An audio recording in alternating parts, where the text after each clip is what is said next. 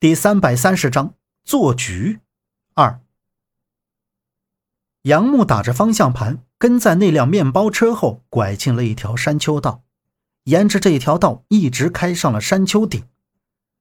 当前面的寺庙出现在他视野里时，杨木出神的看着那大门口上醒目的三个大字“大禅寺”。本来他还想不知道大禅寺的路线，来的时候在路上找了个村民给指指路。但现在竟然以这种方式到了大禅寺，看着那辆面包车停在了大禅寺的山门口附近，安生被一个粗壮的男人抱了下车。杨木和陈方安坐在车里瞅着，安生在那个粗壮男人手里一动不动，也不哭也不闹，接着就带着安生向大禅寺的左侧，而没有走正门。不知道这绑走安生的是什么人。总之，一定会和今天来大禅寺取无头石佛的人有关。杨木递给陈方安一个眼神，两个人就悄悄地跟了上去。咦，人呢？怎么不见了？杨木扒靠在拱形的门道旁，向寺院里扫视着，说道。陈方安也向里面探寻着，他眼神斜视左前方，说道：“一般这个时候都会有僧人出来打扫。”会注意到有人进来，但现在里面非常安静，有些不太对劲，我们小心点嗯，走去里面看看。杨木点头应道，动身向寺院里走。整个院子里没有一个人。这时，杨木找到通向天王殿的路，两个人从天王殿转了一圈，没有任何发现，而后又向后面的大雄宝殿走去。当缓缓升起的阳光照射到大雄宝殿前面的大香炉时，杨木站在那香炉前面环视周围。陈方安也大步来到香炉前，发出疑问：“我刚看见后面大殿里也没有人，这太不合常理了，甚至是太奇怪了。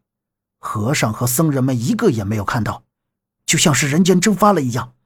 杨木，我觉得这里会有危险，此地不宜久留。”这每个殿中都有供奉的佛，然而寺庙里没有一个和尚，这很大的问题，也是很严重的问题。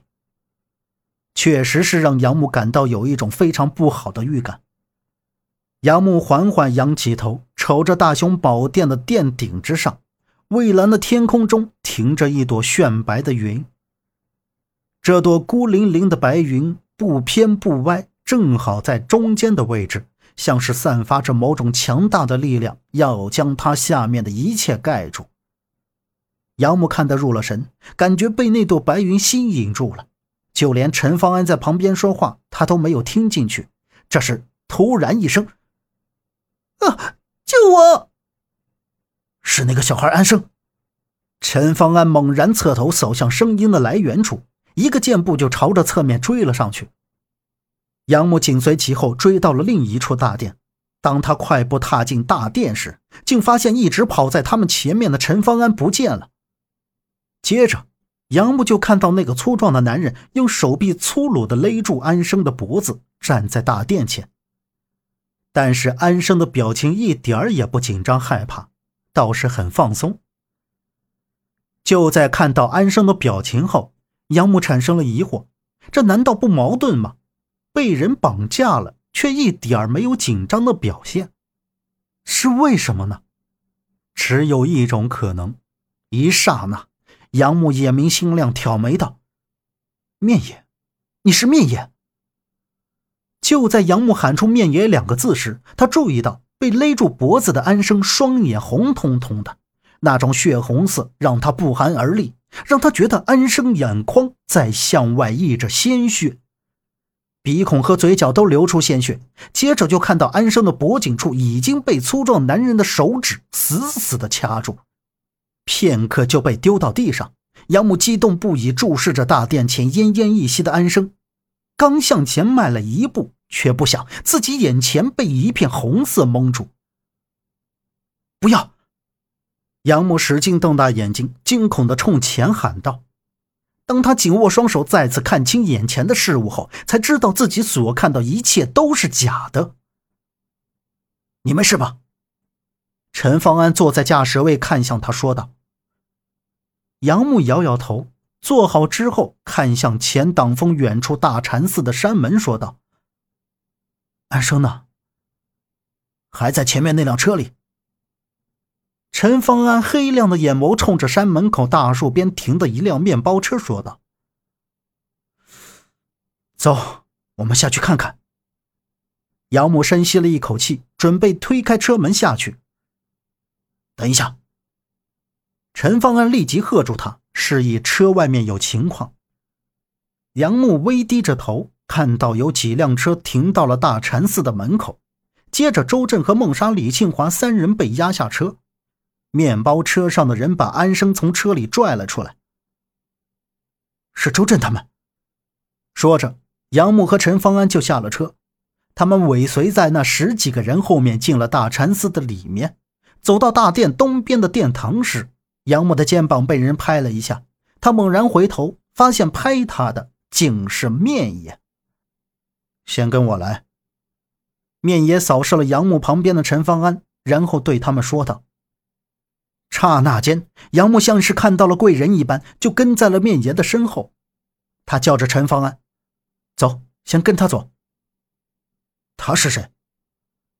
陈方安不明所以的问道：“是面爷。”杨木眸光警惕的扫着两侧，说完就大步跟上了面爷。